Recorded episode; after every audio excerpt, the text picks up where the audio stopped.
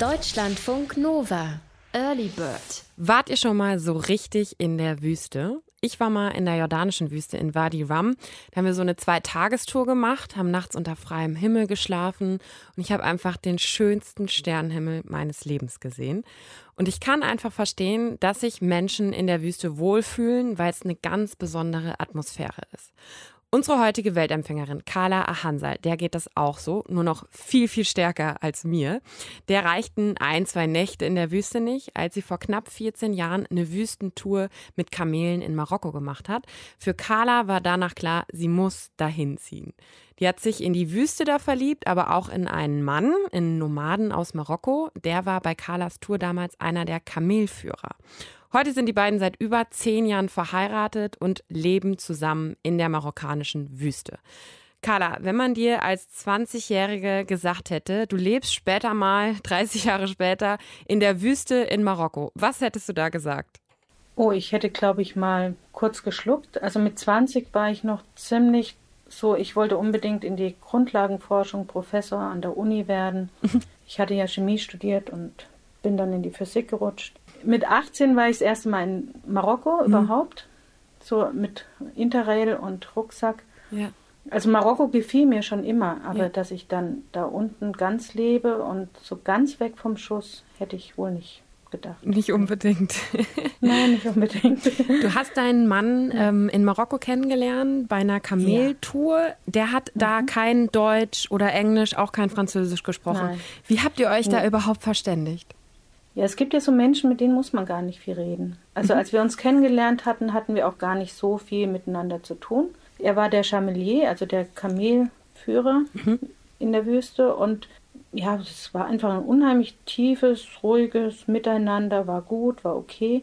Mhm. Und dann bin ich ja ein paar Monate später, ein halbes Jahr später ungefähr, hatte ich so das innere Bedürfnis, ich muss jetzt drei Wochen alleine in die Wüste. Mhm. Und dann bin ich, habe ich ihn kontaktiert und dann sind wir noch mal drei Wochen alleine in die Wüste. Und bis dahin hat er schon ein paar Brocken Französisch gesprochen.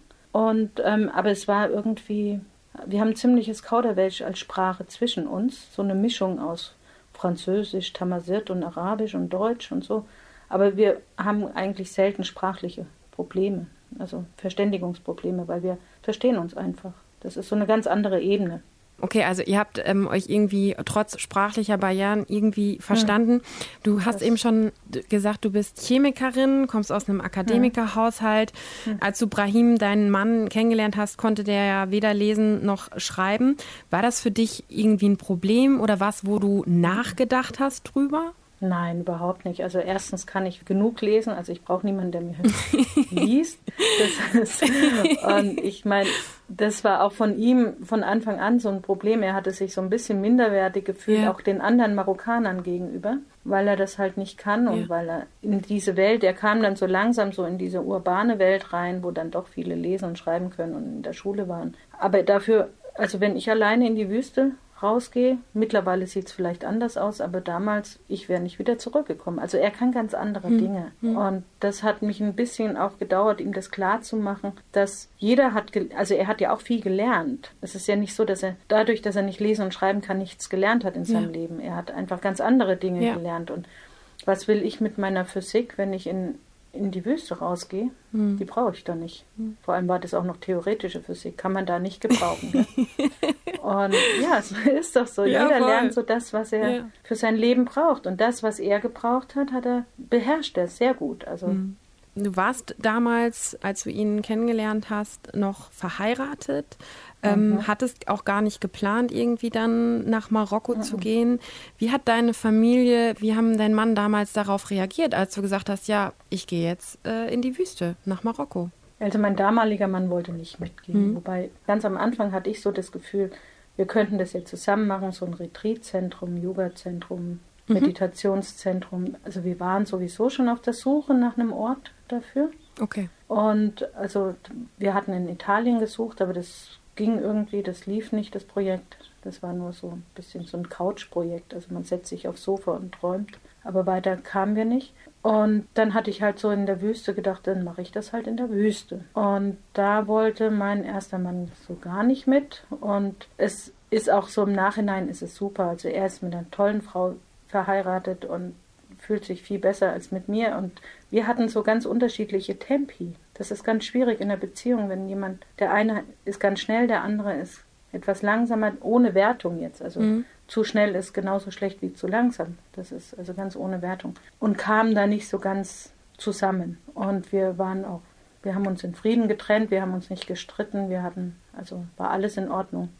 Carla, du lebst jetzt seit ähm, über zehn Jahren hauptsächlich in Marokko. Kannst du uns mal so ein bisschen einen Einblick geben, wo genau du da mit deinem Mann und mit deiner Tochter wohnst? Ja, also wir leben zwischen zwei Dörfern, ungefähr vier oder fünf Kilometer vor Mohammed El Rislan. Das ist so das Ende der Straße nach Süden runter, mhm. Richtung Algerien. Mhm. Und wir leben also nicht mal in dieser Stadt und auch nicht mal in einem Dorf von weiter vorher, sondern zwischen zwei Dörfern und haben da so einen großen Platz, so einen Hektar. Ein Campingplatz ist aber nicht ein Campingplatz, wie wir das so in Deutschland kennen, mhm. wo jeder mit seinem eigenen Zelt kommt, sondern da stehen schon feste Zelte mit festen Betten, Holzbetten und Matratzen und Bettwäsche und so weiter. Ah, ja.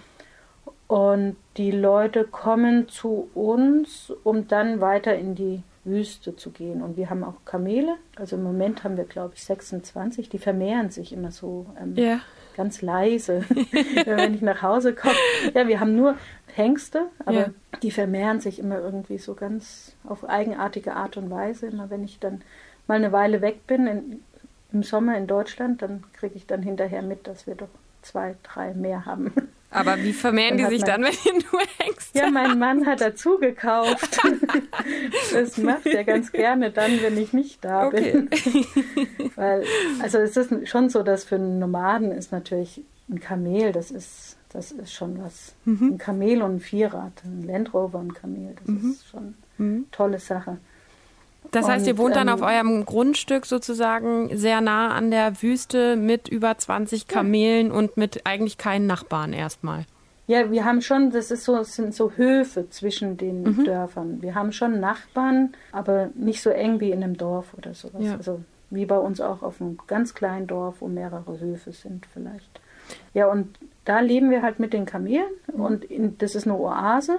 Und die Oase ist aber schon relativ dünn, also es trocknet es regnet nicht mehr sehr viel. Mhm. Wir brauchen vielleicht zehn Minuten, dann sind wir wirklich draußen in der Wüste.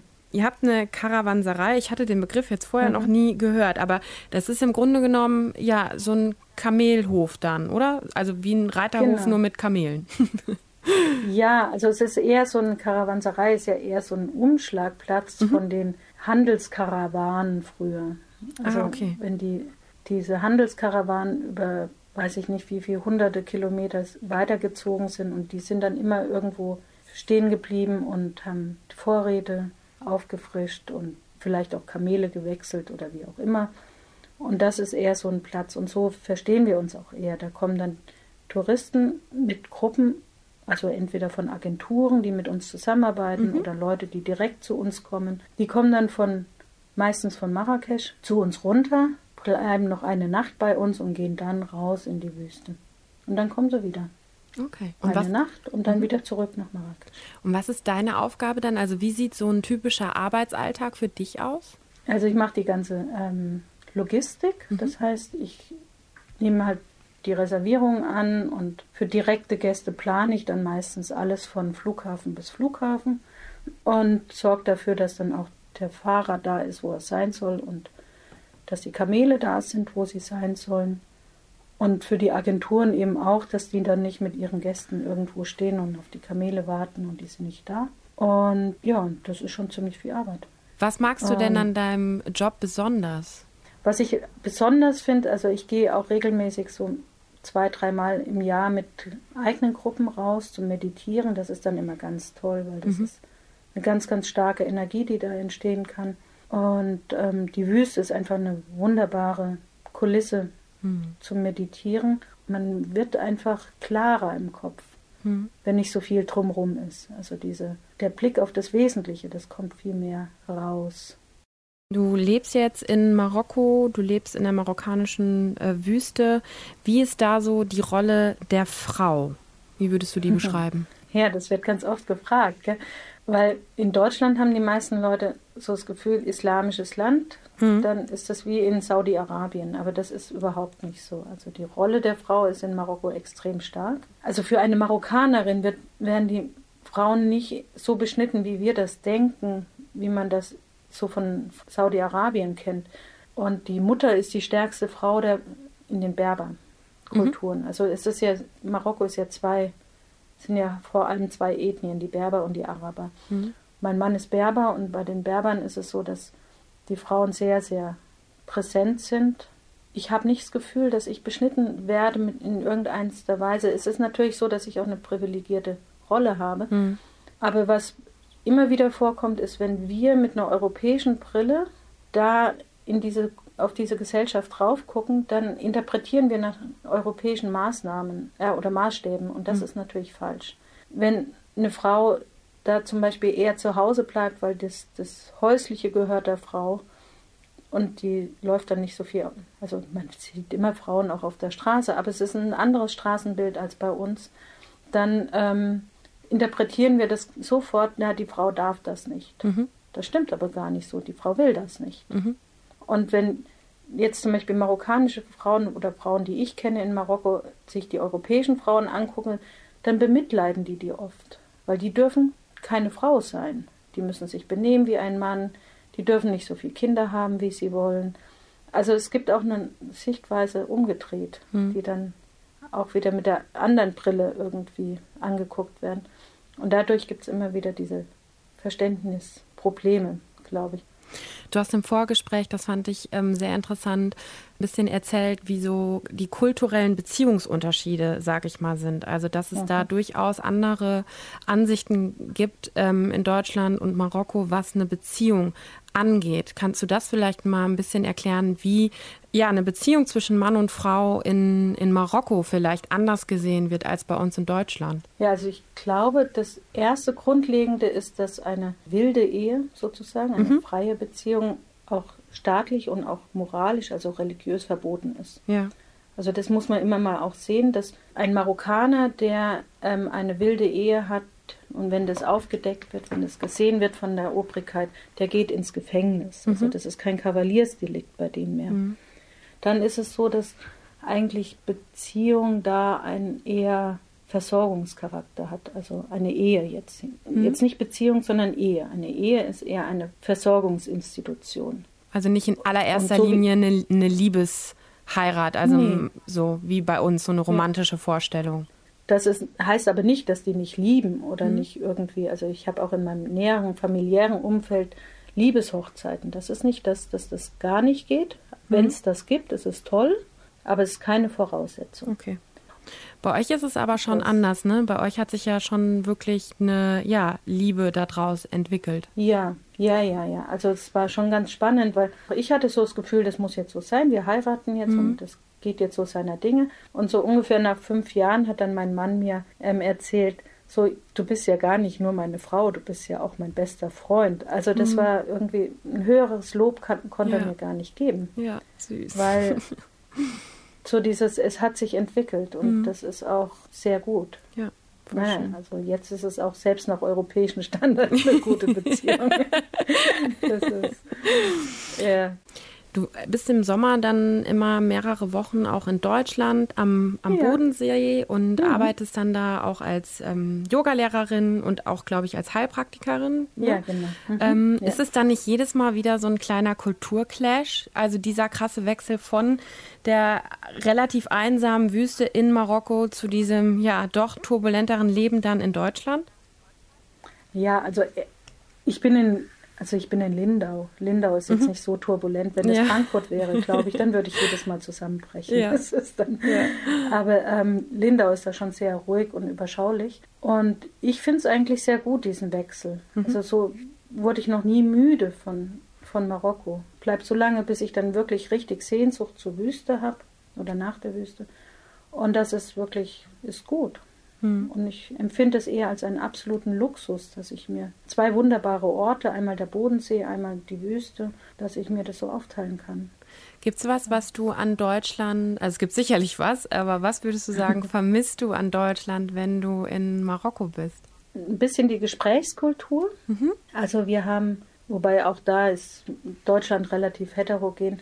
Aber man hört sich etwas anders zu. Also in Marokko ist so dieses Rumdiskutieren nicht ganz so gegeben. Mhm. Manchmal redet man immer nur gegen eine Wand und sich mhm. ändern ist nicht so, nicht so in, okay. sage ich jetzt mal. Ja. Also man ist, wie man ist und das macht es ein bisschen, mhm. bisschen träge, gewisse Prozesse durchzugehen manchmal, wenn man dann so gegen so eine Gummiwand immer wieder redet. Aber ich denke, das ist auch, ist vielleicht auch in Casablanca oder Rabat sind die Leute vielleicht auch wieder anders. Mhm. Und hier ganz auf dem Plattenland ist es vielleicht ähnlich wie bei uns unten. Es ist schwer, das zu vergleichen, weil ja. ich kenne nun in Deutschland eher mal so eine urbane Struktur und da unten bin ich wirklich ziemlich weit außen. Wenn du dann die drei Monate in Deutschland bist, was vermisst du dann an Marokko? Also kommt dann auch dieses Bedürfnis wirklich wieder, boah, mhm. ich muss jetzt wieder ja. in die Wüste, ja? Ja, ja, in zehn Tagen fliegen wir wieder. Ah, okay. Ich freue mich. Ja. Ja, ich freue mich sehr auf die Weite. Also was mich hier in Deutschland immer sehr schnell einengt, ist dieses hochgetaktete Leben. Also ja. obwohl ich ja eigentlich nicht mal eingebunden bin in irgendeinen Zeitplan mit, da musst du arbeiten gehen, da musst du das Kind in die Schule schicken, da musst du, da musst du. Hm. Und trotzdem gibt es, diese ganze Stimmung ist sehr, sehr hochgetaktet und das macht es sehr eng. Und ähm, das beengt mich doch sehr und dann auch die vielen Häuser nebenan und so. Also ja, ja. ist einfach, der Blick ist viel enger, viel ja. kleiner. Wobei ich auch hier in Lindau immer ganz schnell mal auf dem Pfänder kann und weiten Blick über den See habe oder wie auch immer. Aber es ist trotzdem was anderes. Also diese freie, innere Freiheit wird hier sehr beschnitten. Auch was man machen kann oder nicht. Und wir gucken immer, wenn wir von Freiheit reden, reden wir ja ganz gerne auch so von Reisefreiheit und das ist für die Deutschen, glaube ich, immer sehr schnell Freiheit. Aber dieses Innere, also denken oder machen zu können und fühlen zu können, was man will, wird einem schon als Kind, glaube ich, recht schnell so ein bisschen abgewöhnt. Ja. Das macht man nicht so. Und das ist in Marokko doch ein bisschen anders. Mhm.